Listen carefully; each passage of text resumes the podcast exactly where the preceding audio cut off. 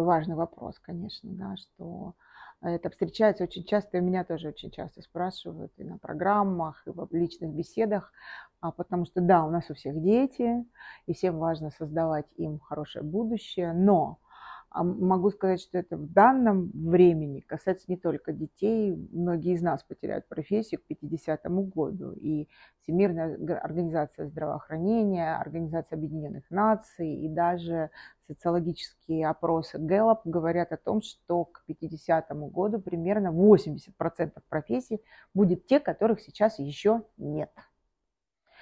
Точно могу сказать, что останется. Ну, наше тело останется прежним, Поэтому все врачебные профессии будут востребованы, особенно которые связаны с деторождением и с особо болезненными моментами. То есть врачи, да, учи, учим детей, учимся сами быть э, людьми, которые восстанавливают тело. А, точно то, что да, разговор будет о том, что сама профессия учитель останется. Другой вопрос, какая она будет. Но для того, чтобы быть эффективным учителем в любых веках, очень важно понимать базовые методические вещи, как люди приобретают новые знания. А дальше, как Бог пошлет. Ну и могу сказать еще точно, как по выражению Михаила Хазина, а, точно будут востребованы специалисты, называют он их полысини. То есть это люди, которые помогут другим людям а, адаптироваться в момент этих изменений. И сейчас появились профессии, которые помогают а, человекам справляться с стремительными изменениями в generation, в поколение которых мы вошли. Все будет меняться. Представляете себе, да, люди меняют профессию. Они меняют иногда целую жизнь. Придется куда, кому-то придется кому-то переезжать куда-то, неизвестно куда. Будут меняться страны, и это факт, мы уже это видим. И главное, будут меняться технологии, придется очень-очень много учиться. Ольга, а да. сейчас есть эти э, специалисты уже по лысине, как вы сказали? Да, конечно. А это психотерапевты, естественно. Давайте, вот вся шкала да. профессий, они называются поддерживающие профессии. Вся шкала этих профессий на сегодняшний день выглядит так. То есть для людей, которые травмированы изменениями, а, есть психиатры, есть психотерапевты чуть полегче и психологи. Это люди, которые помогают ответить на вопрос, что со мной происходит, и доктор, помогите мне, пожалуйста. Ну, это врачебные специальности, терапевтические. То есть мы их относим, собственно, к докторам. А есть еще люди, которые почти здоровы, просто растеряны или зашли в стресс и не могут выйти из него. Это э, вся другая сторона этой шкалы, а, связанная с тем, чтобы восстановить, построить, а, адаптировать свое впечатление от мира к тому, что на самом деле происходит. И там мы имеем разновидности.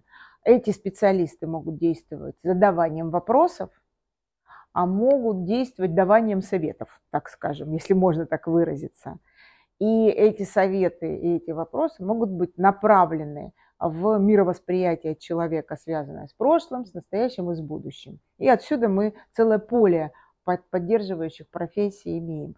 То есть, если человек другому человеку дает совет, то есть указание, что делать в будущем, то это ментор, скорее всего, наставник, а, учитель. А если человек задает вопросы о том, как человеку лучше всего было бы действовать в будущем, по мнению этого человека, то это коуч и вопросолог. А если человек значит, создает игровую ситуацию, где кто-то понимает, да, как ему действовать лучше, то это коуч-тренер. И мы сейчас распределяем эти профессии, сейчас рождаются, а у них сейчас зачаточное состояние. Многие из них уже оформились федерации, ассоциации, начинают вырабатывать к ним стандарты. В нашей стране этот процесс идет. Больше того, я могу сказать, идет такая большая конкуренция среди этих профессий. Поэтому конкурентные моменты мы с вами различаем. Да? Кто-то начинает говорить, коучи – это инфо-цыгане, я вообще не знаю, что это значит, честно сказать. Кто-то говорит о том, что все, кто вышел на сцену, взял маркер рядом с, флипчартом, это э, мотивационный оратор. Большая путаница. Проблема состоит в том, что в нашей стране эта штука вся свободный, так сказать, рынок, свободный доступ.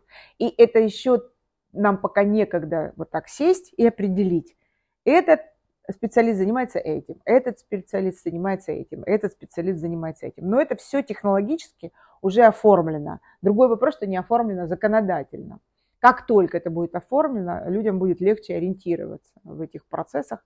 Но происходит в этих беседах, ну, ровно то, что раньше происходило у нас на кухнях, только спонтанно. И не всегда можно было получить помощь. Э, часто это заканчивалось ссорами и потерей друзей. А сейчас это специалисты, которые могут сделать это квалифицированно и грамотно. И э, обучение этим профессиям идет. У нас есть целые а, большие конгломераты, которые обучают этому. А для того, чтобы стать специалистом по лысине, важно выбрать, вы будете врачом, тогда вам нужно поступать в мединститут, а, факультет практи... Э, господи, клинической э, психотерапии. А если вы хотите быть вопросологом, например, человеком, который задает вопросы другому человеку о его будущем, то таким образом вы а, можете учиться в любой школе, обучающей коучингу. А, если вы хотите быть мотивационным оратором, вам нужно пойти, наверное, в актерскую школу или стать знаменитым э, бизнесменом, знаменитым а, политическим деятелем и давать мастер-классы. И такое мы тоже знаем. Благодарю вас за ответ. А, я думаю, сейчас многие учителя, медики выдохнули, а люди, которые пошли в поддерживающие профессии, тоже порадовались за себя, потому что, скорее всего, у многих это такой интуитивный выбор, предчувствие того, что изменения есть. Изменения будут еще только ускоряться. То есть если люди в XIX веке справлялись без психотерапевтов, просто потому что изменения шли медленно, то теперь они настолько стремительные, а, что я могу сказать, что редко какая, знаете ли, а, мозговая деятельность обойдется без поддержки.